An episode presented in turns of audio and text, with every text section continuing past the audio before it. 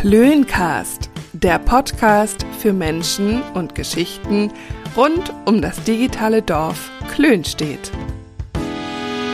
Hallöchen, seid gegrüßt und herzlich willkommen zu einer neuen Klöncast-Ausgabe. Schön, dass ihr hier seid.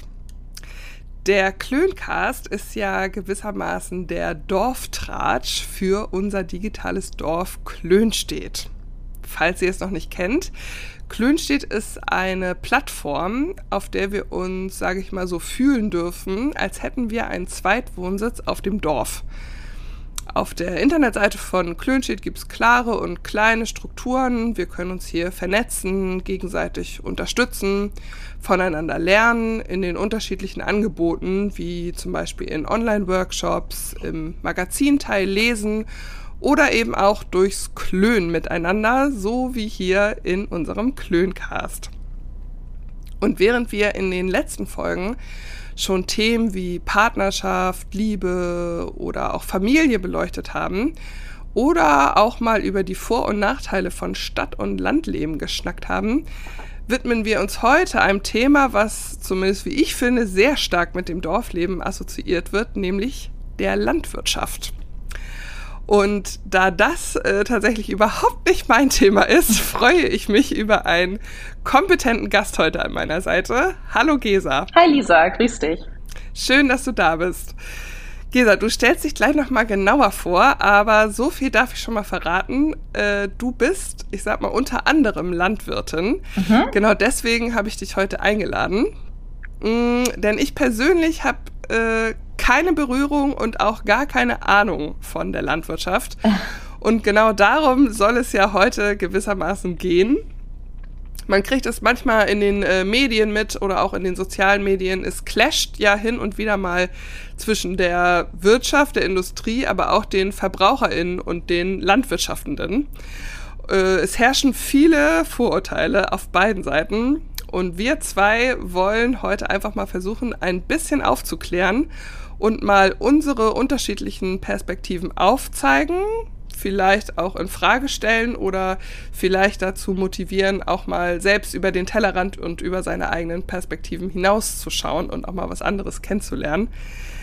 Aber bevor es ins Eingemachte geht, äh, stell du dich doch mal vor, liebe Gesa, wer bist du, was machst du so? Ja, danke für die Einleitung, Lisa. Ich freue mich auf die nächsten Minuten mit dir zu klönen. Genau, ich bin Gesa, bin ähm, 33 Jahre noch alt und habe hier den Betrieb von meinen Eltern jetzt mittlerweile in der 14. Generation übernommen. Wir leben hier in Niedersachsen, genauer gesagt im Landkreis Diepholz, aber das kleine Dorf mit 300 Einwohnern äh, in Bockstedt, das wird, glaube ich, niemandem was sagen. Vielleicht kennt der ein oder andere die äh, Autobahnabfahrt ähm, an der A1 Fechter. Von dort aus ist es nicht mehr weit. Ich bin zum Beispiel auch in Fechter zur Schule gegangen. Und ich, ah ja, genau. Ja, das kennt man. Ich habe Agrarwissenschaften studiert in Göttingen, einer süßen kleinen Studentenstadt. Und mhm. ähm, es war für mich zugegebenermaßen nicht immer klar, dass ich hier ähm, den Betrieb übernehmen möchte, dass ich auf dem Land leben möchte. Ich habe zwei ältere Schwestern, die haben sich für ein Leben mit ihren Familien in Berlin und Hamburg entschieden, also machen was ganz anderes. Ah, okay. Genau, sind der Landwirtschaft immer schon auch verbunden gewesen, aber konnten sich das, glaube ich, hier einfach nicht so richtig vorstellen. Und dann lag also mhm. als letztes noch die äh, Entscheidung bei mir und ähm, ja, ich glaube, das war wirklich auch ein etwas längerer Prozess während des ähm, Bachelors und Masters, dass ich mir überlegt habe, will ich überhaupt auf dem Land leben? Ähm, weil ich auch teilweise mein Praktika selber in Berlin oder in anderen großen Städten gemacht habe, was mir auch total gut gefallen hat. Ähm, mhm. Und zweitens hat sich mir die Frage gestellt, will ich ähm, überhaupt selbstständig sein mit all den Herausforderungen, mit den Pflichten, mit der Verantwortung, aber natürlich ja. auch mit der Riesenchance ähm, und auch mit den Freiheiten, die ich auch schon bei meinen Eltern ähm, in früheren Zeiten hier so erlebt habe, weil ich auch echt eine super schöne Kindheit zu Hause hatte und ja, so kam dann also wirklich diese Entscheidung über das Studium und dann habe ich auch meinen Mann noch im Studium kennengelernt. Mein Mann Josef, der ähm, ist glücklicherweise mit zu mir gezogen, konnte sich das auch vorstellen, hierher zu kommen und mittlerweile, seitdem wir Praktisch. genau auch Eltern sind, äh, ist es auch sehr schön, dass er seinen Job in der Wirtschaft, was er am Anfang hier noch in der Region gemacht hat, aufgegeben hat und mittlerweile hier bei uns auch mit eingestiegen ist im Betrieb, mich unterstützt und wir beide zusammen jetzt mhm. den Betrieb also führen und ja, bald das zweite Kind erwarten und ja, eigentlich ganz happy sind. Ah, wow. Glückwunsch. das sind ja schöne News. Genau.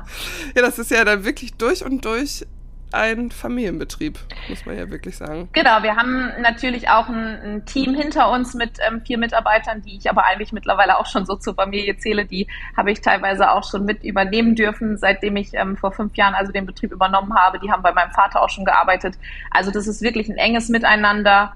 Und äh, da hast du recht. Man kann schon sagen, wir sind quasi ein erweiterter Familienbetrieb. Ja, jeder, jeder mhm. packt mit an.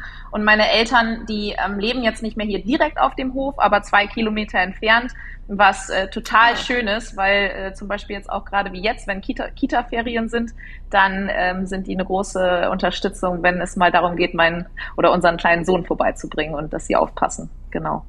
Ja, das stimmt. Das ist wirklich Gold wert, mhm. wenn man die Eltern in der, in der Nähe hat. Total. Ähm, erzähl mal, was äh, bewirtschaftet ihr denn so auf eurem Hof?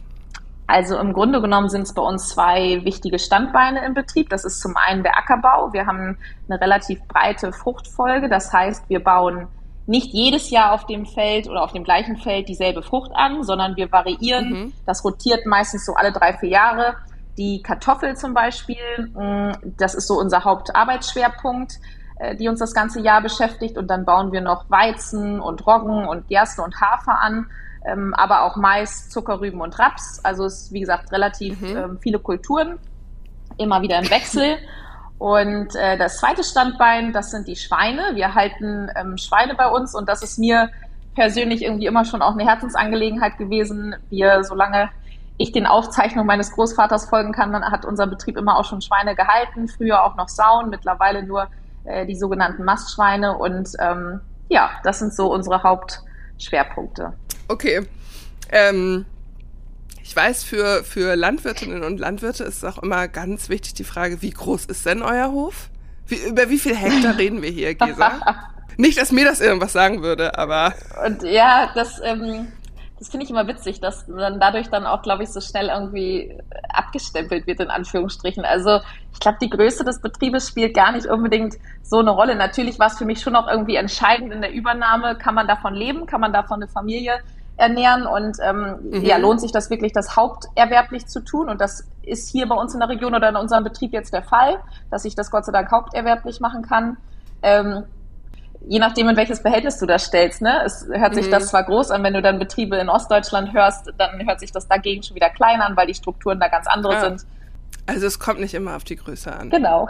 Wie in vielen anderen Lebensbereichen auch.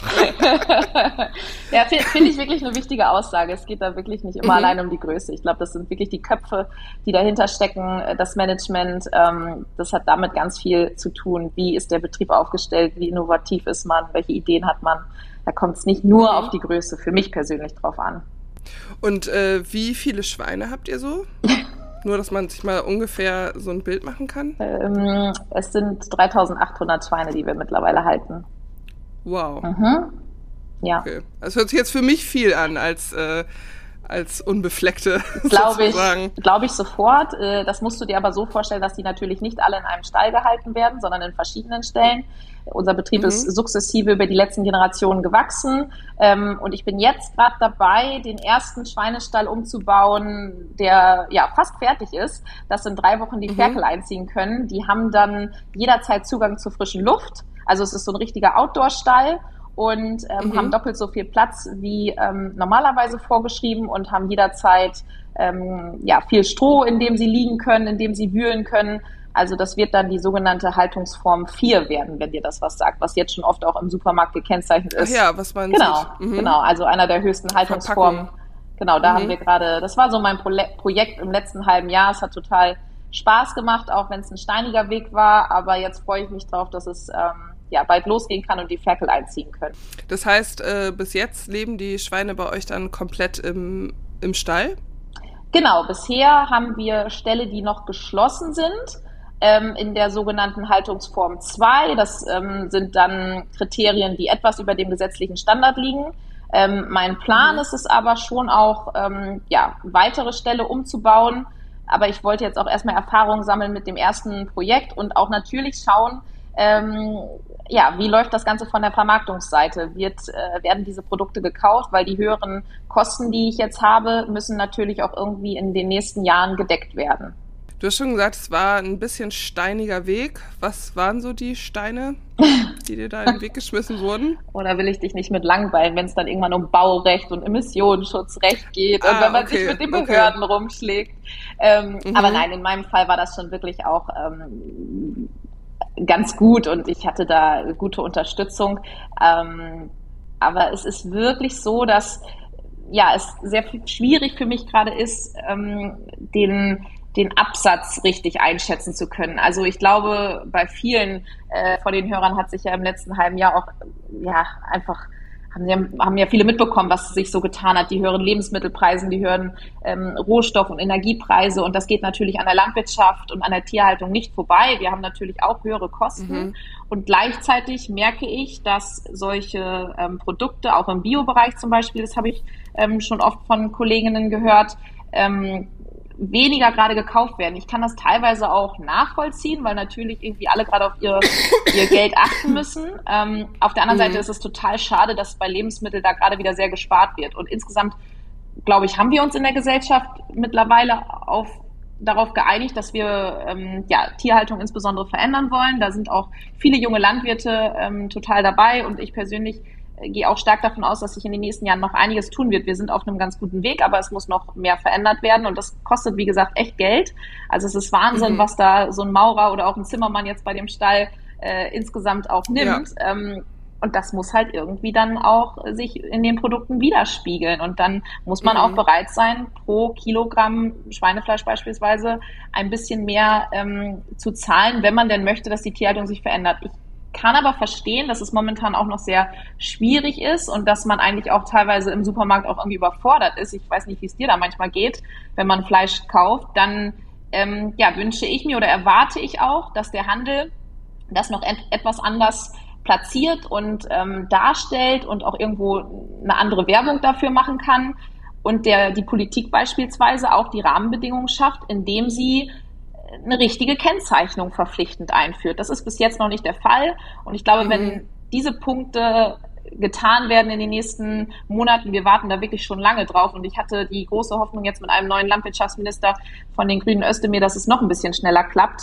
Ähm, aber dann gehe ich stark davon aus, dass wir eine Mehrzahlungsbereitschaft auch bei vielen Konsumenten hinbekommen. Wenn die wirklich erkennen können, wo hat das Schwein gelebt, wie hat es gelebt, am besten wirklich noch ähm, direkte Verlinkung zu dem äh, Bauer oder zu der Bäuerin, äh, bei denen es gehalten worden ist. Ich glaube, dann hat man ein ganz mhm. anderes Feeling, eine ganz andere Wertschätzung wieder. Ja, das glaube ich auch. Also ich persönlich konsumiere äh, so gut wie gar kein Fleisch, aber mhm. äh, habe auch ein kleines Kind und möchte schon natürlich hin und wieder ähm, dem irgendwie einen bewussten Umgang damit äh, zeigen und würde jetzt niemals verbieten, wenn er sagt, ich möchte eine Wurst essen oder so, dann zu sagen, nein, ich möchte es aber nicht, weil ich möchte es nicht. Mhm. Also darfst du es auch nicht. Das ist nicht mein Ansatz. Und ich merke auf jeden Fall, äh, dass das bei mir was macht, schon allein diese Sticker, was du sagst, mit diesen Haltungsformen. Mhm. Äh, Haltungsform 1, 2, 3, 4. Äh, also das, das kann ich nicht, kann ich nicht kaufen. Das äh, geht, also überall, wo eins, zwei, drei, äh, selbst, also gut, im Discounter fällt es mir sowieso schon schwer. Ähm, aber ich finde, das macht auf jeden Fall schon sehr was aus. Und halt wirklich äh, auch so Sichtbarkeit, ne? Also ich weiß nicht, als ich irgendwann äh, aufgehört habe, Fleisch zu essen, weil ich mich befasst habe mit, wie werden denn Tiere überhaupt gehalten, äh, wie werden die groß, wie werden sie geschlachtet und so, hat mich das so ähm, ja, ich will nicht sagen schockiert, man weiß es ja grob, aber wenn man mal genauer hinguckt, macht, also hat es mit mir auf jeden Fall schon was, äh, schon was gemacht und dann sehe ich halt natürlich ganz schnell diese, diese Horrorbilder äh, von eingefechten Tieren in dreckigen, dunklen Stellen, ähm, die ja auch Realität ist, natürlich nicht bei allen. Und es, es ist ja auch gut, dass, wie du sagst, äh, sich da mittlerweile was tut und man eben auch bereit ist oder die Landwirtschaftenden äh, auch bereit sind, ähm, da auch was zu verändern. Aber klar, es muss natürlich auch von, äh, von Verbraucherseite kommen. Und ja. man muss auch als Verbraucherin äh, bereit sein, sich das dann mal anzuschauen, die Unterschiede. Ja, Warum ist ja super schön, dass gebe ich irgendwie genau. ja zwei Euro für für ein Kilo oder nee nicht mal ein Euro 99 ja. Cent für ein Kilo Hackfleisch aus im Discounter. Wo kommt das dann her? Und äh, wie werden aber die Tiere gehalten, wenn ich keine Ahnung vier Euro fürs Kilo ausgebe oder so? Großer ähm, Hebel, aber ich finde es cool, dass du dich schon damit beschäftigst. Es ist auch wichtig, ähnlich wie beim Gemüse, da klappt das, glaube ich, noch ein bisschen besser, Obst und Gemüse. Da achten viele, mhm. glaube ich, schon sehr stark darauf, ob die Produkte aus Deutschland kommen und kaufen da auch saisonal ein, was ich total richtig und gut finde. Ähm, mhm. Und beim Schweinefleisch ist es oft auch ein Problem. Wir haben, ja, wir haben natürlich das Dilemma, dass wir äh, zu Weltmarktpreisen ähm, konkurriert haben in, mhm. der, in der Vergangenheit. Jetzt momentan mhm. äh, können wir das kaum noch, weil wir wirklich auch sehr hohe Produktionskosten äh, am Standort Deutschland haben im Vergleich zu anderen europäischen Ländern wie zum Beispiel ähm, Spanien oder Polen. Aber zum mhm. Beispiel mhm. die ähm, Pizza, äh, die Salami auf der Pizza ähm, da muss ja oder da sind bisher kaum irgendwelche Labels oder so drauf. Woher kommt das Schweinefleisch? Das frage ich mich persönlich schon. Mhm. Und äh, es kommt häufig leider, so wie ich es auch vernehme, aus dem Ausland. Und das ist natürlich auch ein enormer Konkurrenzdruck äh, für die deutschen mhm. Schweinehalter, die wirklich in der Vergangenheit, jetzt im letzten halben Jahr, die Zahlen sind dramatisch, ähm, noch viel mehr aufgegeben haben, als sowieso der normale Strukturwandel ist, weil man vielleicht irgendwie keinen Nachfolger hat oder ja, selber einfach der Betrieb dann ausläuft. Aber jetzt in, der, in den letzten halben, dreiviertel Jahr haben wirklich unfassbar viele Schweinehalter aufgehört. Und es wäre schon cool, wenn man auch eine, neben dieser Haltungskennzeichnung, über die wir gerade gesprochen haben, auch eine Herkunftskennzeichnung hätte, wenn es mhm. viel mehr gelabelt wird, woher kommt das Schweinefleisch. Und es ist zu kurz gedacht, nur jetzt das im Supermarkt an der Ladentheke zu ähm, etablieren, sondern es geht ein riesengroßer Teil, ich weiß gar nicht, ähm, ob das so bewusst ist, ähm, in den ganzen Außerhausverzehr, also in die Kantinen oder zu ähm, ja, in die Mensen oder auch in die ganze Gastronomie, mhm. zu den Restaurants oder auch solche großen Abnehmer wie, ja, darf ich jetzt Namen nennen, keine Ahnung, Lufthansa oder Ikea, äh, da ja. wird ja auch viel Schweinefleisch abgesetzt. Und da ist es für mich persönlich auch ganz wichtig, dass man solche Akteure in der ganzen Lebensmittelindustrie nicht außen vor lässt ähm, mhm. und da auch genauso das Ganze labelt und ähm, darstellt, wo das Tier herkommt. Weil nur so insgesamt kriegt man es hin, dass zum einen die deutschen Schweinehalter unterstützt werden und wie gesagt weniger Ware aus dem Ausland ähm, gekauft wird, weil ich könnte mir schon vorstellen, wenn das noch mehr Konsumenten ähm, ja richtig mit der Nase drauf gestoßen werden und das einfach auch ins Auge fällt beim Einkauf, dann greifen die wenigsten, glaube ich, ähm, zum polnischen oder zum spanischen Schweinefleisch, wenn da direkt daneben das deutsche Schweinefleisch liegt. Da wäre schon so meine Hoffnung, dass sich diese Entwicklung äh, dann vollzieht. Aber du sprichst auch am, am Anfang hast du einen gutes, äh, guten Punkt angesprochen. Ich glaube, wir stecken da wirklich auch schon seit Jahren in einem äh, Dilemma, dass die Landwirtschaft romantisiert worden ist in der Darstellung. Also wenn mhm. man auch so an Kinderbücher denkt oder an teilweise andere Medien, dann ja, sind wir immer relativ romantisiert dargestellt, insbesondere in der Tierhaltung. Da laufen die Schweine dann mhm. draußen auf der grünen Wiese. Auch die Werbung vom Handel sah so ein bisschen so aus. Und mhm. ich kann es dann auch niemandem verdenken, wenn dann, wie du vorhin gesagt hast, schlimme Bilder auch aus den Medien dazukommen. Ähm, die vielleicht wirklich auch, klar, es gibt in jeder Branche schwarze Schafe, so, so gibt es das in der Landwirtschaft auch, die dann so existieren. Ähm, und dann klafft das Bild ja völlig auseinander. Dann hast du auf der einen Seite diese Idylle, die du dir vorstellst, ähm, wo du selber vielleicht auch, wenn du in der Stadt lebst, ja, nostalgische Gefühle hast und denkst, auch Mensch, auf dem Land früher in meiner Kindheit, das war auch irgendwie schön und so wurden die Tiere gehalten. Und heute ist es alles irgendwie auf Masse und, und ist total negativ behaftet. Mm. Ähm, und das Problem ist für mich als junge Landwirtin dabei, dass dass wir schon viel weiter sind. Also insbesondere wirklich junge Landwirte, junge Schweinehalter. Wir beschäftigen uns so viel mit den Themen und wir wissen auch, dass wir einen großen Beitrag ähm, zu dieser Transformation der Tierhaltung beitragen können oder auch, dass, dass wir ähm, ja was zum Klimawandel beitragen können. Und wir versuchen wirklich Lösungen in unseren Betrieben zu finden. Und dann wird es, finde ich, oftmals der Entwicklung nicht so ganz gerecht, wo die Landwirtschaft heute steht und wie sie dann manchmal doch noch abgebildet ist. Und das ist halt natürlich ein langer Weg. Da befinden wir uns mittendrin, dass wir insgesamt zu einer nachhaltigen und tiergerechten Landwirtschaft kommen wollen. Ähm, ja, und mein Anliegen wäre es halt wirklich, die Bevölkerung dabei mitzunehmen. Und wie du schon sagst, es wäre halt cool, wenn äh, Leute Bock haben, sich mitnehmen zu lassen und ähm, ja. dass das wirklich so ein Miteinander ist, dass man ähm, Kritik, wenn sie denn wirklich auch sachlich formuliert ist, bin ich total offen dafür. Also gar keine Frage. Und da können mhm. wir uns auch gerne darüber unterhalten, ähm, wie werden Schweine gehalten. Ähm, ja, nur, nur manchmal driftet das halt leider immer sehr emotional ab und das ist dann irgendwie schwierig. Dann machen natürlich auch irgendwie beide Seiten dicht und dann kommt man, glaube ich, nicht mehr so gut zueinander. Ja, das, das kann ich mir sehr gut äh, äh, vorstellen. Es ist ja auch, es ist ja auch irgendwo ein emotionales Thema. Klar. Ähm, ich habe äh, ein Video von dir gesehen, äh, dazu muss man sagen, du äh, bist auch für Funk äh, tätig von der ARD und ZDF. Und die haben ein YouTube-Format 100 Hektar Heimat, nennt sich das. Mhm, genau. Und da waren sie bei dir auf dem Hof zu Gast. Und zwar mit deiner Funkkollegin Parshad. Ja. Ähm, die auch äh, ansonsten gar keine Berührung mit, äh, mit Bauernhof und so hat.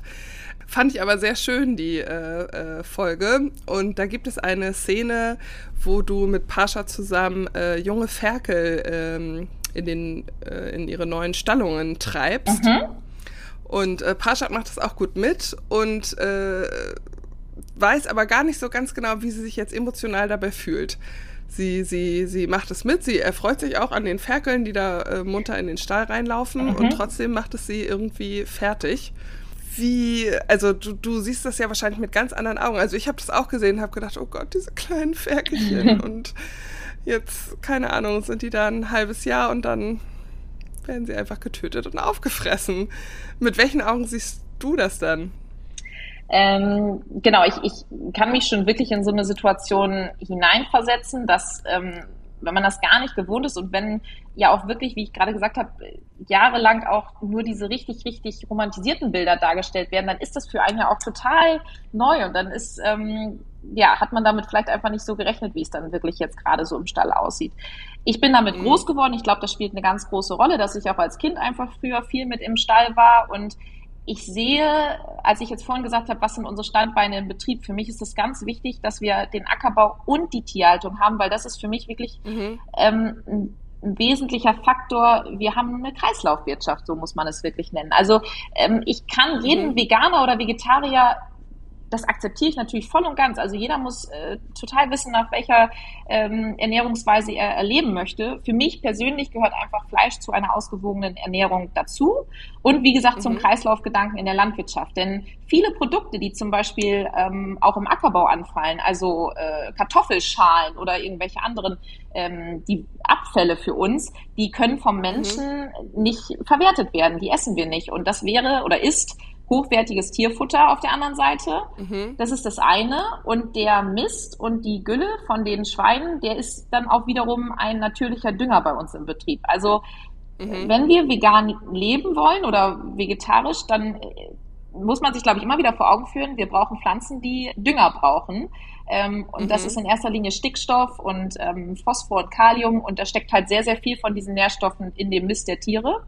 Und natürlicher Mist ist für mich immer noch sehr viel besser und nachhaltiger als zum Beispiel der industriell hergestellte, den wir teilweise auch noch ja. zukaufen müssen momentan. Ähm, mhm. Aber Ziel ist es für mich auch immer mehr, diese Kreisläufe zu schließen. Und gerade jetzt zum Beispiel während der Ukraine-Krise ist Dünger extrem teuer geworden, weil für, den, für die Düngerherstellung zum Beispiel von äh, sogenannten Harnstoff, das ist zum Beispiel ein Stickstoffdünger, da braucht man sehr, sehr viel ähm, Energie. Und äh, klar, mhm. Energie ist momentan teuer und die Verfügbarkeiten sind nicht richtig gegeben. Und deswegen ah, okay. machen wir uns da auch irgendwo, ja, begibt, begibt man sich in Abhängigkeiten und das sind natürlich auch end, äh, oder ja, endliche Rohstoffe. Also mhm. für mich ist es einfach immer ein wertvoller Gedanke zu wissen, okay, wir haben den eigenen organischen Dünger im Betrieb, zum Beispiel auch Biobetriebe, die dürfen teilweise gar keinen ähm, synthetisch hergestellten Dünger kaufen, die müssen komplett äh, den eigenen Dunk der Tiere nehmen. deswegen gehört das für mich immer mhm. sehr stark zusammen. Ähm, also verstehe ich nicht unbedingt dann die, oder ja, wie soll ich das formulieren? Ähm, für mich ist das einfach ein, ein Kreislauf. Aber wie gesagt, wir können gerne darüber sprechen und das habe ich mit Parshot ja auch getan, ähm, wie die Tiere gehalten werden. Und da haben wir Landwirte mhm. natürlich ganz viele Gestaltungsmöglichkeiten und Optionen. Und da passiert auch immer mehr in der Praxis. Und das macht äh, natürlich auch selber total Spaß, weil es ist ja auch selber eine Freude zu sehen, wenn die Tiere äh, mit ihren langen Ring Ringelschwänzen äh, happy sind und viel Beschäftigungsmaterial haben, einfach gut ähm, sich beschäftigen können den Tag über. Das sind sehr neugierige Tiere mhm. und diese Bedürfnisse, die müssen wir auch mehr und mehr wieder berücksichtigen. Nur auf der anderen Seite, wie gesagt, ähm, je mehr oder je größer ich die Stelle baue, je mehr Platz sie haben, je mehr Beschäftigungsmaterial, je mehr Arbeitszeit und das sind einfach alles wirklich Kosten im Betrieb, die müssen irgendwo ähm, ja, gegenfinanziert werden. Andernfalls ist es nicht zu tragen. Ich bin immer schon auch als Landwirtin und Unternehmerin gewohnt, dass wir es mit äh, volatilen Preisen zu tun haben, also mit, mit schwankenden Preisen. Mhm. Und das war in der Schweinehaltung auch immer schon der Fall. Man hat jetzt nie ein Jahr lang denselben Preis für Schweinefleisch. Das ändert sich sogar teilweise wöchentlich. Ähm, also daran bin Krass. ich gewöhnt. Aber mhm. jetzt eine lange Durststrecke auszuhalten, das ist, wie gesagt, für, für uns und für viele andere Betriebe auf Dauer echt schwierig. Man würde dann Eigenkapital irgendwann verbrennen und so ist es halt momentan bei vielen Betrieben, dass die dann mhm. auch einfach aufgeben. Und ich glaube, es kann nicht Sinn der Sache sein, dass wir sagen, ähm, okay, das ist gut, dass jetzt alle Betriebe hier aufhören, weil dann haben wir ja keine Tierhaltung mehr und dann ist das Problem auch weg. Das ist nicht so. Ja. Also das ist, mhm. glaube ich, in vielen anderen Bereichen in der Textilindustrie haben wir es ähnlich erlebt. Dann haben wir das Problem zwar nicht mehr vor der Haustür, aber ich persönlich ja. finde es viel gravierender, wenn irgendwo anders auf der Welt dann nämlich Tiere für uns gehalten werden, weil es ist ja mhm. insgesamt so, natürlich geht der Konsum zurück, ähm, die Nachfrage bei, bei Fleisch im Allgemeinen. Ja, ist das so? Ja, ja, ja, ja, ja. Also ja. Ähm, die, die geht schon zurück. Ich glaube, wir sind momentan irgendwie im Durchschnitt bei 32 Kilo Schweinefleisch pro Mensch äh, in Deutschland und ja. Ähm, das, mhm. das ging schon, ja, das geht schon ziemlich zurück. Und die Entwicklung kann ich ja auch nachvollziehen. Also ich finde das ja sogar selber für uns persönlich in der Familie handhaben wir das auch so, dass wir dann lieber weniger ähm, Fleisch in der Woche essen, aber dafür dann ähm, hochwertig und, und gut und das einfach auch ein mhm. bisschen zelebrieren, das, das Kochen. Ähm, genau, also in diese Richtung geht das schon.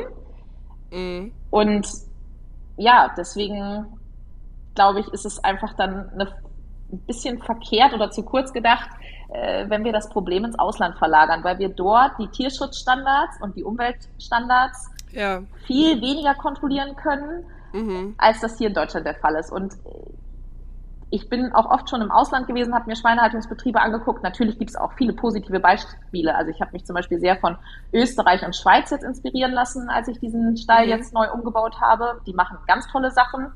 Ähm, und auch skandinavische Länder sind da teilweise schon ganz schön weit. Aber es gibt halt auch mal wieder abschreckende Beispiele. Und ähm, ja. da möchte ich einfach auf Dauer gerne wissen, dass, dass es noch deutsche Landwirte gibt, die sich da um meine Produkte kümmern. Und ähm, äh, mhm. zu deiner Eingangsfrage, genau, ich war ja eigentlich mit Parshad da unterwegs. Das, das sind dann für mich natürlich alles irgendwie Dinge, die auch im globalen Kontext stehen. Und ich kann total nachvollziehen, dass das für jemanden, der nicht viel mit Landwirtschaft oder Tierhaltung zu tun hat, ähm, ja, dass man sich darüber noch nicht sofort Gedanken macht. Aber da kann man, glaube ich, wirklich Tierhaltern zunehmend mehr vertrauen, dass wir uns sehr bemühen, solche regionalen Kreisläufe auch zu schließen. Mhm. Ja, und wir haben es ja auch ein bisschen selbst in der Hand. Also es ist natürlich immer dieses typische so Verbraucher gegen, äh, gegen Industrie, aber mh, mm, das heißt, du wünschst dir ja eigentlich schon auch, dass, äh, dass noch mehr Leute sich über ihren Fleischkonsum bewusst werden, was sie da konsumieren, wo es herkommt, wie es hergestellt wird, in Anführungszeichen. Total, ähm, ja. Damit, damit auch eine mm, tierwohlgerechtere Haltung äh, möglich ist und etabliert werden kann. Genau, es gibt Würde viele. Ich mir auch wünschen. Ja, das wäre cool. Es gibt viele wissenschaftliche Umfragen, die ähm, ja dann viele Menschen danach befragen, was ist dir wichtig beim Einkauf, Regionalität, Tierwohl, Umweltschutz. Das sind alles ja Punkte, die ähm, oft stark unterschrieben werden. Und dann in derselben Umfrage wird dann aber das Kaufverhalten, das Einkaufverhalten kontrolliert. Und äh, ja, zugegebenermaßen, wenn dann das günstige Produkt neben dem teuren Produkt liegt, dann wird leider mhm. doch häufig zum günstigen Produkt ähm, gegriffen. Wir nennen das äh, Consumer Citizen Gap. Also, dass quasi der mhm. Konsument etwas anders entscheidet beim Einkauf als der Bürger, der sich eigentlich irgendwie was anderes auch wünscht ähm, in der äh, Gesellschaft. Und das finde ich ist, äh, ja, beschreibt dieses äh, Thema ganz gut, dass wir da also äh, wirklich noch ähm, ja, auf beiden Stellen aufarbeiten müssen. Aber ich habe ja auch anfangs gesagt, es geht halt auch nicht nur jetzt so, dass, dass die Landwirte sagen, hier, komm, pass auf, da ist unser neuer Stall und kauf das bitte. Es muss halt wirklich mhm. auch gut gekennzeichnet werden. Und ich glaube, oder so ziehe ich mir zumindest persönlich den Schuh an, ich habe mich ähm, hier am Anfang, als ich in den Betrieb reingewachsen bin, gar nicht so sehr selber um die Vermarktung unserer Schweine kümmern müssen, weil das übernimmt dann für dich ein sogenannter Viehhändler und der liefert dann die Schweine zum mhm. Schlachthof mhm. und ähm, du hast dann selber eigentlich gar nicht so viel damit zu tun. Du kriegst eigentlich nur eine Abrechnung und ähm, ja, du kannst auch, oder ich selber konnte gar nicht immer sagen, wo meine Produkte überhaupt, in welche Kanäle die fließen und wo man die kaufen kann. Das fand ich auch irgendwie ein ziemlich mhm.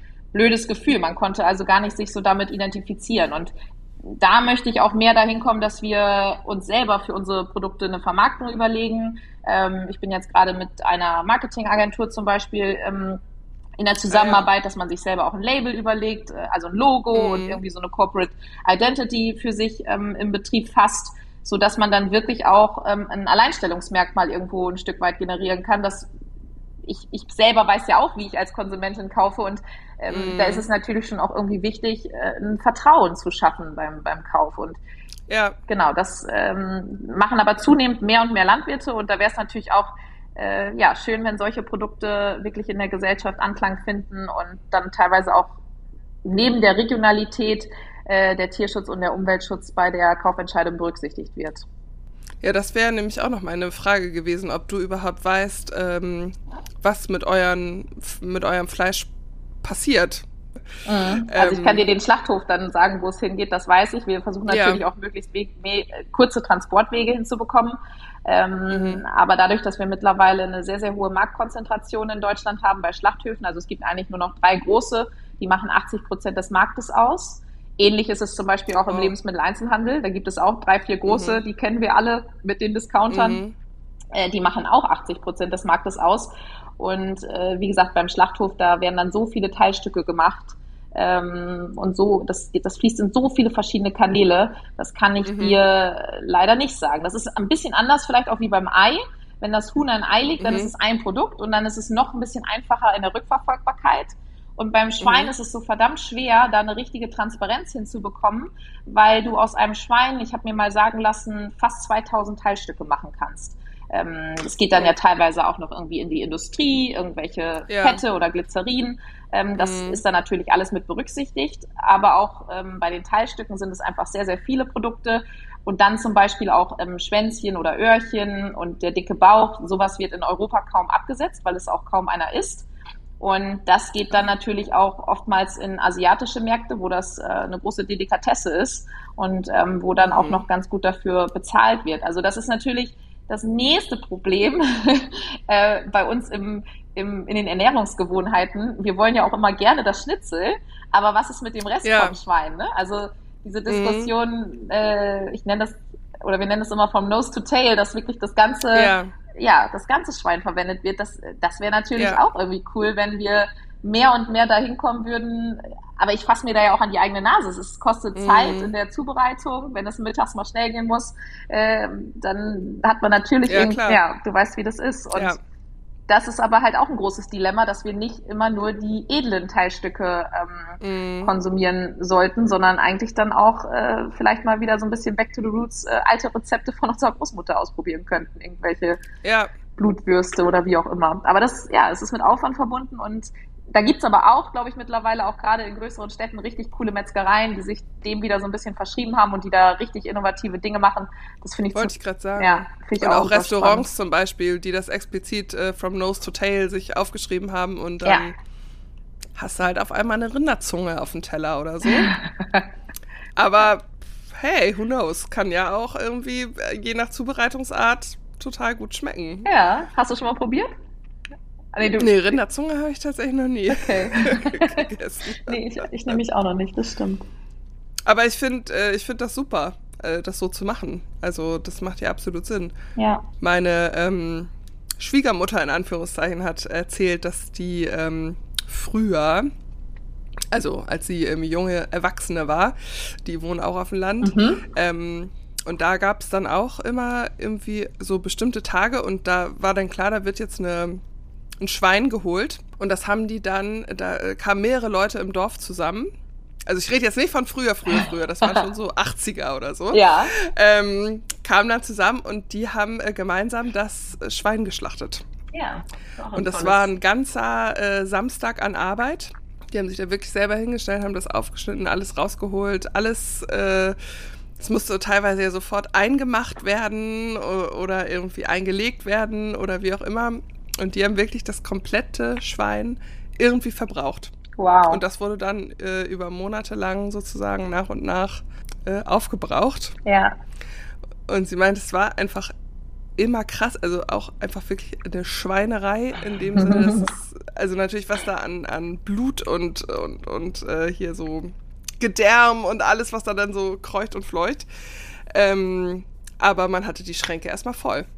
Ja. Die ganze Nachbarschaft äh, hat von einem so ein Schwein äh, konnte sich von einem so ein Schwein ernähren, sozusagen. Ja, ich staune auch mal, wie lange man damit hinkommt, weil dasselbe, also ich, ich äh, schlachte es hier nicht zu Hause oder wir entnehmen es nicht komplett zu Hause. Ich bringe es dann zu einem ähm, Schlachter hier vor Ort, der das auch toll zerlegt mhm. und ähm, das machen wir immer einmal im Jahr, dass äh, sowohl wir als Familie als auch unsere Mitarbeiter, jeder kriegt dann äh, ein Schwein und ja, wie, mhm. wie, du schon sagst, ich war auch wirklich sehr verwundert, wie lange man davon zehren kann und wie viele verschiedene äh, Produkte auch so beim Grillen man dann insgesamt rauskriegt. Das ist schon, mhm. schon schön, sich damit wieder zu beschäftigen.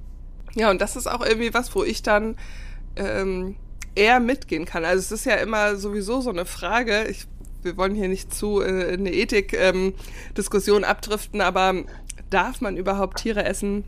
Ist natürlich auch eine, die muss, muss auch jeder für sich selber beantworten. Ja. Ähm, die Frage, ich fand ja ganz schön mit dem Kreislauf, was du erzählt hast, das leuchtet mir dann wieder ein. Mhm. Und wenn es dann wirklich so ist, dass der äh, Konsum auch äh, so klein gehalten wird und dass es eben nicht, ähm, dass man das nicht so wegfrisst wie, keine Ahnung, wie die Kuh das Gras oder so, sag ich jetzt mal, dann, äh, dann ergibt das für mich auch Sinn. Aber da sind wir natürlich noch lange nicht ähm, noch lange nicht angelangt. Das ist ja dieses typische so, mehr als einmal die Woche bräuchte man eigentlich kein Fleisch essen, auch für eine äh, ausgewogene Ernährung, aber manche haben es halt jeden Tag auf den Teller, auf dem Teller. Ja, klar, da sind natürlich die Geschmäcker oder wirklich die Ernährungsgewohnheiten sehr, sehr heterogen. Bei 82 Millionen mhm. Einwohnern in Deutschland ähm, also nur mal für dich als, als Vorstellung, wir ähm, mhm. haben einen Anteil zum Beispiel von Bioschweinen von zwei Prozent. Wenn überhaupt. Wow. Wenn überhaupt. Krass. Und so eine Haltungsform, wie ich sie jetzt ähm, etabliere, mit der Haltungsform 4, was ja auch eine sehr hohe Stufe ist, also fast so wie, mhm. wie Bio. Ähm, wenn ich Bio-zertifiziert sein wollen würde, müsste ich auch noch meinen Ackerbau umstellen. Ähm, ich ich ah. schließe das für die Zukunft nicht aus, aber das sind also alles auch so rechtliche Fragen. Naja, aber wenn mhm. du also zum Beispiel diesen Bereich jetzt dazu zählst, so Haltungsform 3 und 4, wo die Tiere schon nach draußen können, dann sind wir vielleicht insgesamt roundabout bei 6, 7 Prozent Anteil. Also die 95 Prozent der Schweine werden in Deutschland anders gehalten. Und ja. ähm, es ist wirklich ja ein großes Dilemma, dass man nicht so ganz weiß, in welche Richtung das jetzt geht, weil verständlicherweise durch das letzte halbe Jahr, durch die Ukraine-Krise sind sämtliche globalen Märkte auch nochmal wieder durcheinander geschmissen worden. Und wir leben natürlich auch in mhm. Deutschland einfach nicht auf einer Insel. Das habe ich ja anfangs auch schon mal erwähnt, dass wir uns da irgendwie vielleicht auch ein bisschen mehr wie ich das früher auch gedacht habe. Das ist wirklich jetzt auch so die Erfahrung der letzten Jahre, dass wir es einfach nicht hinkriegen, uns vor dieser ausländischen Ware genügend zu schützen und die deutschen Produkte gerade beim Schweinefleisch irgendwie auch besser platzieren können im Supermarkt, mhm. weil zu oft dann noch irgendwie Werbung damit gemacht wird, ähm, einmal, einmal D. Also das bedeutet dann zum Beispiel einfach nur in Deutschland verarbeitet, äh, aber das Produkt kommt halt irgendwo ah. aus Italien oder Spanien. Okay. Und ähm, wenn wir ein sogenanntes fünfmal D hätten, also dass die Ferkel hier geboren worden sind, dass sie aufgezogen worden sind, dass sie hier geschlachtet worden sind, ähm, dann oder auch verarbeitet, dann hat das eine ganz andere ähm, Wertigkeit für mich. Ja, wow, also das sind, da merkt man das mal wieder, wie viele unterschiedliche Faktoren äh, bei sowas reinspielen und dass es halt ja gar nicht so einfach ist zu sagen, ich ähm, halte meine Schweine jetzt bio. Ähm, aber ich, ich nehme von dir so ein bisschen mit, dass wir ähm, auf einem guten Weg sind und wenn man äh, vielleicht noch ein paar mehr Menschen motiviert, ihren äh, Konsum etwas bewusster zu gestalten und auch die Landwirtschaftenden äh, motiviert, den Mut zu haben, ebenso wie du, tatsächlich zu sagen, ich stelle jetzt um, ich probiere das jetzt aus und ich hoffe einfach, es kommt gut an und es hat einen, äh, hat einen Effekt, der sich dann auch weiterspult dass es dann eben auch immer weitere Effekte auch auf, auf, die, auf die Tierhaltung hat. Klar, es kann natürlich auch sein, da kann ich auch nicht äh, in die Glaskugel schauen, dass wir zum Beispiel in 10, 15 Jahren ähm, keine Tierhaltung mehr haben werden, sondern ähm, Fleisch in, in großen Bioreaktoren hergestellt werden. Das passiert ja mhm. schon teilweise in anderen Teilen mhm. auf der Welt. Ich habe gelesen, in Singapur gibt es jetzt das erste Restaurant, wo wirklich ähm, in vitro Hähnchenfleisch angeboten wird. Das könnte mit Rindfleisch und Schweinefleisch auch irgendwann passieren. Ähm, aber auch dann muss man vielleicht nachdenken, ja, inwiefern ist dieses Stichwort Wirtschaftskreisläufe schließen, äh, kippt dann vielleicht nicht noch mehr auch vom, vom Ökosystem. Das sind ähm, alles wichtige Fragen, die kann ich jetzt auch nicht äh, komplett beantworten, aber ich finde es schon mhm. wichtig, dass wir uns da gemeinsam äh, drüber Gedanken machen. Und äh, ich finde es einfach immer nur wichtig, wie du schon sagst, dass jeder irgendwo auch so seinen Beitrag leistet. Also ich habe die Erwartung an mich, dass ich jetzt so weitermache. Das soll jetzt nicht der letzte Stall gewesen sein. Ich will auch weiter umbauen und den Tieren ähm, mehr Möglichkeiten bieten und ja, vor allen Dingen auch frische Luft. Das ist sowohl für uns Menschen, die in dem Stall arbeiten, schön, als auch für die Tiere. Das ist klar. Mhm. Und dann erwarte ich, wie gesagt, von der Politik einige Dinge, dass dort endlich die Rahmenbedingungen geschaffen werden und vom Handel ebenso. Und dann wäre es natürlich echt schön, wenn äh, ja immer mehr Konsumenten auch so an der Ladentheke oder im Restaurant handeln würden, wie sie sich eigentlich irgendwie innerlich auch wünschen würden. Und wenn das auch bedeutet, mhm. dass der Konsum dann zurückgeht, ähm, dann ist es ja auch in Ordnung. Nur ja, es muss halt irgendwie auch ein bisschen zueinander passen. Also momentan ähm, habe ich oft einfach irgendwie Diskussionen, dass äh, ja viele vielleicht unzufrieden sind mit der jetzigen Tierhaltung, aber nicht unbedingt dann danach handeln. Und das das ist dann echt immer schwierig für mich ja. abzuschätzen, wenn man jetzt so eine Investition tätigt über die nächsten 20, 25 Jahre, wo man mit der Bank sprechen muss und man kann seinen Absatz mhm. nicht so genau lokalisieren oder feststellen, wie werden die mhm. Produkte jetzt gekauft oder nicht in so einer hohen Haltungsform, weil man ja so hohe Investitionen mhm. eingeht. Da steigen dann viele, und das kann ich auch echt verstehen, viele Schweinehalter dann einfach irgendwie aus, weil sie sagen, das Risiko ist mir zu heiß und ich habe vielleicht auch, wie gesagt, keinen Hofnachfolger. Ähm, ich kann das gar nicht irgendwie wuppen. Ja, und dann äh, haben wir keine Tierhaltung mehr in Deutschland. Das fände ich persönlich extrem schade. Ja, das wollte ich gerade fragen, wie du so eine, äh, ob du so eine Entwicklung begrüßen würdest, äh, Fleisch aus dem äh, Labor ausschließlich, oder ob du sagst, ohne geht's aber auch nicht.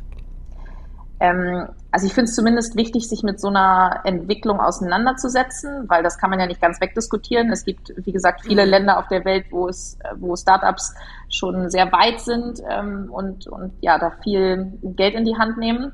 Äh, das habe ich jetzt in Deutschland noch nicht so erlebt, aber in Israel und Holland scheint das Thema wohl sehr weit zu sein. Und mhm. ich glaube, da darf man sich nicht vor, ähm, also ja, gedanklich vor verschränken. Man muss sich damit schon auseinandersetzen. Ähm, aber ich persönlich äh, würde jetzt aus heutiger Sicht natürlich immer lieber ähm, das äh, Rindfleisch, Schweinefleisch, Hähnchenfleisch von äh, deutschen Landwirten essen, mhm. als irgendwo von irgendwelchen Reaktoren, wo ich auch nicht so genau weiß, wie vielleicht die chemischen Prozesse dahinter funktionieren. Äh, aber das ist mhm. ein spannendes Thema und ich äh, beschäftige mich damit weiterhin, weil es natürlich auch irgendwo ähm, ja eine gewisse Konkurrenz ist und äh, ich glaube, so wie in jeder Branche muss man ja auch immer so ein bisschen seine äh, Konkurrenz im Kopf behalten oder mhm. ein bisschen ausspähen und mal gucken, wo die Reise hingeht. Mhm. Aber ich, ich, kann es dir nicht sagen. Also ähm, ich bin da auch gespannt drauf, ob sich da viele Konsumenten darauf einlassen würden. Ähm, das muss dann ja auch richtig, also das ist halt wieder auch so eine Sache, wenn wir sowas vermehrt finden im Supermarkt, dann muss es richtig gekennzeichnet sein und darf dann nicht ja. irgendwie wie so ein Analogkäse oder andere Beispiele so ein bisschen ja, durch die Blume hindurch äh, den Verbraucher veräppeln. Also das, das, muss ganz klar gekennzeichnet sein, so dass jeder mhm. seine ähm, Kaufentscheidung vernünftig treffen kann. Ja, es ist schwierig. Das, äh, das sehe ich auf jeden Fall ein. Und es ist äh, nicht, mit, mit, nicht mit wenigen äh, Dingen zu machen, sondern es hängt wirklich ein ganzer riesiger Rattenschwanz dran. Mhm. Ähm, und wir sind alle gefragt. Also wie so oft, äh, wie in so vielen Situationen, geht es irgendwie nur gemeinsam. Vielleicht konnten wir jedenfalls ein paar äh, Gedankenanker äh, setzen oder hier und da zum, äh, zum Nachdenken einregen. Ich finde es auf jeden Fall cool, dass du äh, so offen bist und, und nichts ausschließt und auch nichts äh, verurteilst oder so. Das finde ich total cool. Ähm, und das hoffe, aber bei dir ja, ja genauso. ja, das stimmt.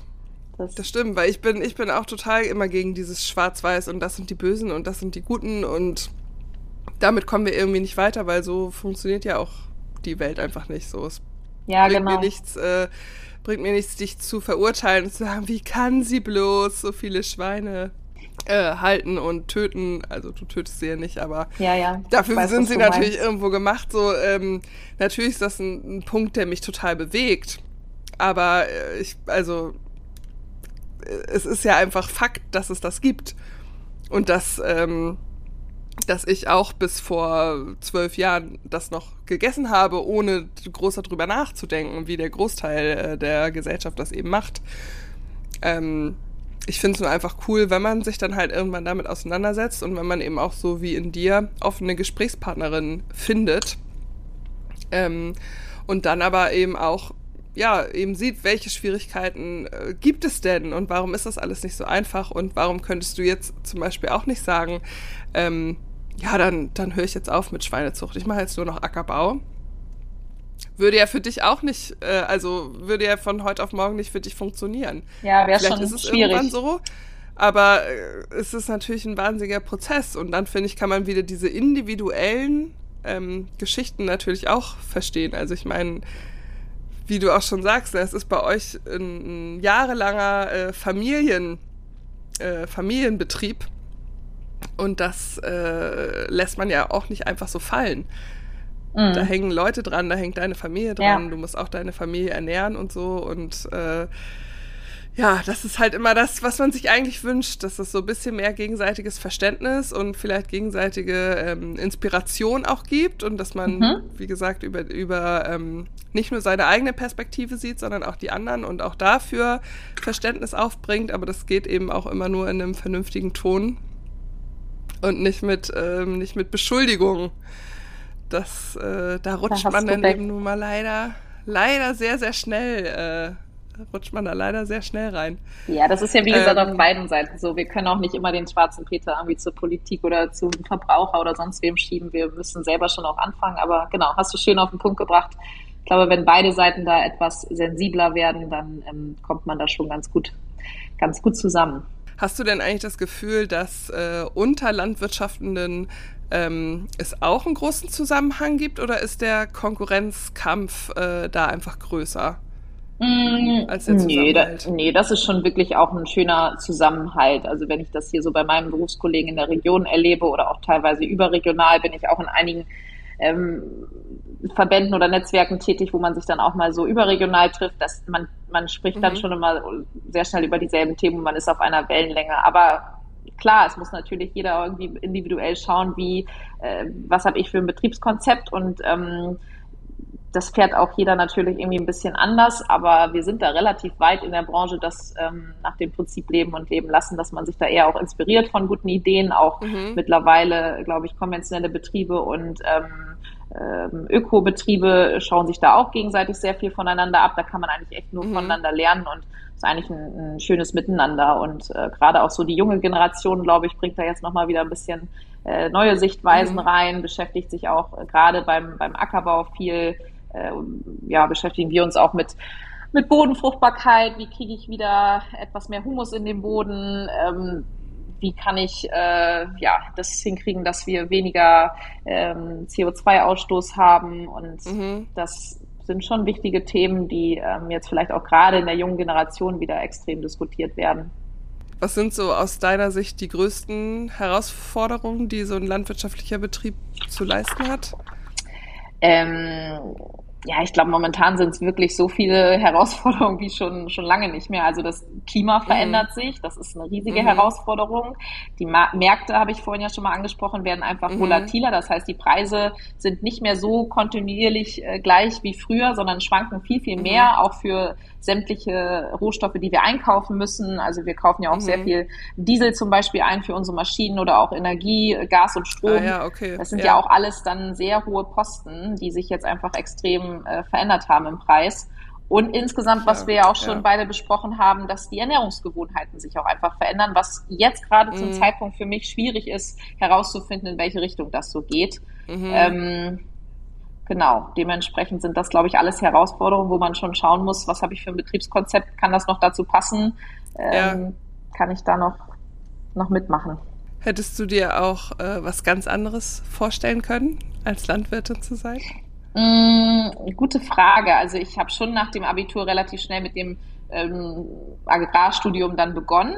Aber ich habe zwischendurch mhm. immer mal wieder auch Praktika woanders gemacht, auch in der ähm, Industrie, was immer so ein bisschen indirekt mit Landwirtschaft zu tun hatte oder zum Beispiel auch mhm. äh, in der Politik. Ich habe am Anfang noch nach meinem Studium hier in der Region bei einem landwirtschaftlichen Verband gearbeitet. Das fand ich mhm. super spannend, auch da schon so die Prozesse und die Diskussionen in der Tierhaltung äh, mitzuerleben. Und das hätte ich mir, glaube ich, schon gut vorstellen können, dass ich dort weiter ähm, gearbeitet hätte oder auch irgendwo anders sonst in der Industrie untergekommen wäre. Ähm, aber dann habe ich wirklich irgendwann gemerkt, was das für schöne Vorzüge hat, äh, selbstständig zu sein und selber seinen Tag zu mhm. gestalten. Der ist mhm. abwechslungsreich, der ist vielfältig. Ähm, ja, und das, das hat schon viele Vorteile. Und jetzt gerade hier so mit unserem Familienleben auf dem Land ähm, ist das für mich persönlich wirklich äh, und auch für meinen Mann, glaube ich, haben wir uns jetzt hier ähm, das sehr, sehr gut so, äh, ja, so eingerichtet, dass wir uns hier richtig, richtig wohlfühlen. Mhm. Genau. Mhm. Und dementsprechend könnte ich es mir jetzt gerade nicht mehr vorstellen. Aber doch, damals war die Entscheidung schon nicht von Anfang an sofort klar, dass ich hier nach Hause gehe. Mhm. Ich muss aber auch sagen, mein Vater hat mir den ähm, Einstieg ähm, auch wirklich äh, hier gut äh, vereinfacht, dass er mich sehr früh sehr ernst genommen hat. Ähm, ich auch viel schon relativ rechtzeitig entscheiden durfte vor den Mitarbeitern mhm. und vor anderen Geschäftspartnern und das ist ja auch nicht so selbstverständlich. Äh, mein Vater ist schon ein bisschen älter, dadurch, dass ich zwei ältere Schwestern habe und das war dann vielleicht mhm. auch so der äh, ja, Moment, dass er auch selber einfach nicht mehr jeden Tag hier in der Verantwortung stehen wollte und auch gerne abgeben wollte und das war so ein bisschen dann auch mhm. mein mein Glück, dass ich hier ähm, gut reingekommen bin. Und als dann, wie gesagt, auch noch mein Mann mit dazugekommen ist, ist es natürlich auch immer schön, eine Stütze zu haben, der ähm, das auch nachvollziehen kann, auch wenn die Tage dann mal lang sind. Ähm, wir mhm. haben halt mhm. keine geregelten Arbeitszeiten und sitzen auch mal abends länger am Schreibtisch und äh, da zieht mein Mann Josef genauso mit und ähm, das ist schon auch ein, ein schönes Gefühl, dass wir uns hier gemeinsam so was, was aufbauen. Ich glaube, das ähm, ist natürlich manchmal auch eine Herausforderung, zusammenzuarbeiten und zusammenzuleben, mhm. aber wir kriegen das eigentlich ganz gut hin. Das ist eigentlich ganz cool, dass du das nochmal ansprichst. Das war nämlich eine Frage, die ich eigentlich eingangs äh, hätte stellen wollen, nämlich äh, ob du uns einmal in deinen Alltag mit reinnehmen äh, möchtest. Äh, denn Landwirtin zu sein ist ja sicherlich mehr als den ganzen Tag auf dem Träger zu sitzen. Mhm. Na, hast du wie, recht. Äh, wie sieht so ein äh, klassischer Arbeitsalltag bei dir aus? Hm, das ist halt auch wirklich sehr unterschiedlich. Also je nach äh, Vegetation, je nach Saison. Jetzt ist gerade eine sehr besondere Zeit. Wir stecken mitten in der Getreideernte mhm. und da sind die Tage schon mal ähm, abends länger. Unsere Mitarbeiter dreschen lange unsere Getreidesorten und morgens geht's dann auch wieder früh los. Der Mähdrescher wird wieder äh, ordentlich sauber gemacht und dann geht's wieder los. Also da muss auch gerade. Was heißt, äh, was heißt früh? Wie, wie, um welche Uhrzeit reden wir hier? Äh, wir starten hier normalerweise so um sieben. Also ich glaube, das ist noch für einige Milchviehbetriebe mhm. relativ spät. Die fangen, glaube ich, noch früher mhm. an. Normalerweise starten wir hier so um sieben. Aber wenn, wie gesagt, die Abende dann äh, auch lang werden ähm, mhm. und bis spät in die Nacht gedroschen wird, dann äh, fällt das Aufstehen nicht immer so leicht. Ähm, aber mein ja. Tag beginnt häufig dann auch damit, dass ich unterstütze oder auch ähm, ja, mit dabei bin, im, im Stall zu sein. Also ich bin eigentlich mhm. relativ häufig mit im Schweinestall und ähm, muss dann aber zugegebenermaßen oder das mache ich auch gerne, 50, 60 Prozent meiner Arbeitszeit bin ich mindestens am Schreibtisch. Ähm, mhm. Muss viel organisiert werden, dokumentiert werden, ähm, äh, das ganze Controlling, die Buchführung, äh, ah, ja. sowas alles, das, das äh, mache ich, äh, beziehungsweise mhm. auch in, mit Unterstützung von meinem Mann, der ist auch relativ ähm, viel am Schreibtisch. Ähm, aber es ist dann auch immer wieder so, je nach Saison, dass wir häufig mit äh, draußen unterwegs sind. Wie weit sind die Bestände auf dem Acker? Wann muss eine Düngung erfolgen? Ähm, wie sieht der Boden aus? Welche Bodenbearbeitung äh, wollen wir als nächstes machen? Dass man sich die Fruchtfolge überlegt, welche Kulturen kommen wieder auf die Felder? Mhm. Äh, stehen Pflanzenschutzmittelmaßnahmen an? Also das sind immer so Dinge, die man natürlich auch ganz viel mit draußen entscheidet, weil da muss man sich die Bestände angucken, muss dann auch ja. nach dem Wetter äh, agieren und planen und ähm, da kann das manchmal sein, dass wir morgens um 7 Uhr mit unseren Mitarbeitern besprechen, so und so machen wir es und um 1 Uhr ändert sich schon wieder der Plan, weil dann irgendwie ein Regenschauer mhm. kommt oder was anderes. und man muss immer schon echt flexibel sein und ich glaube auch multitaskingfähig, mehrere Dinge irgendwie gleichzeitig mhm. im Kopf haben. Ähm, und ja, viel ist einfach Planung und Organisation, Absprachen mit unseren Jungs hier. Ähm, das macht so meinen Tag aus. Und äh, im Winter habe ich dann zum Beispiel auch mal wieder längere Phasen am Schreibtisch, wo ich mir mehr strategische Dinge überlegen kann. Mhm. Äh, wie wollen wir uns weiterentwickeln? aber vieles läuft wirklich auch so ein bisschen parallel. Und das ist das Schöne, dass ich nicht nur am Schreibtisch sitze vor dem PC, sondern halt mhm. auch immer mal wieder zwischendurch draußen bin und das auch ganz gut integrieren kann, dass dann ähm, ja mein Sohn mal irgendwie mit rauskommt und äh, dass ich mhm. den dann mhm. auch mitnehmen kann. Das ist echt schön. Ja, dass du die äh, immer noch äh, richtig in der Hand hast, was, was du da machst. Also im wahrsten Sinne des Wortes. Die Erde fühlst oder die Pflanzen oder die, die Schweine oder so. Mhm. Das ist natürlich wirklich eine schöne Abwechslung. Das äh, hat man manchmal, wenn man im Büro sitzt, ähm, verliert man zu dem Produkt oder was man auch immer da beackert, äh, um im Wortschatz zu bleiben. natürlich auch mal schnell die, äh, schnell die Verbindung. Das ist natürlich wirklich ein, ein schöner Vorteil. Ja, ähm, in der alles Vor- und Nachteile, genau. Ja, das, äh, so könnte man es eigentlich ganz gut zusammenfassen, was wir gerade besprochen haben. Ähm, Gesa, ich danke dir total für deine offene Art und dass wir ja so ehrlich sprechen konnten und dass du uns auch so viele ähm, umfassende Einblicke gegeben hast und auch mal so einen richtigen Rundumschlag. Also ich fand es auf jeden Fall sehr interessant. Ich hab, kann einiges mitnehmen es regt auf jeden Fall an, über gewisse Sachen einfach nochmal genauer nachzudenken und auch äh, seinen Konsum und seine Verhaltensweisen zu hinterfragen. Und ja, ich bin total dankbar, dass du so eine offene Gesprächspartnerin bist und auch so eine kompetente äh, Gesprächspartnerin, die wirklich aus der Praxis äh, hier uns äh, berichten kann und selber auch äh, weit über den Tellerrand äh, hinausschaut. Das finde ich sehr, sehr angenehm im Gespräch. Ja, vielen Dank. Ähm, ich weise nochmal auf den YouTube-Kanal hin, 100 Hektar Heimat, für alle, die landwirtschaftsinteressiert sind.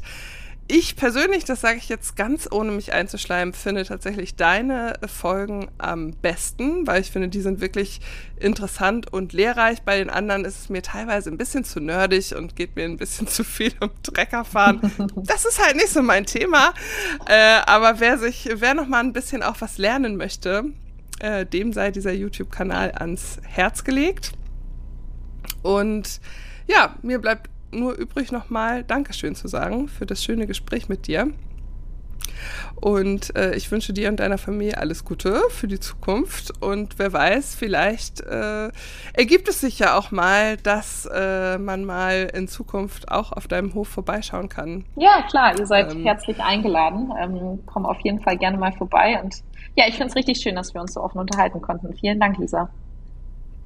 Ich danke dir und äh, sage damit auf Wiederhören. Ich freue mich, wenn ihr in einer neuen Folge vom Klöncast auch wieder mit dabei seid, wenn ihr diese Folge vielleicht noch ein bisschen nachhallen lasst bei euch oder auch gerne mit euren Liebsten äh, diskutiert oder teilt. Und ich freue mich auf nächstes Mal. Bis dann!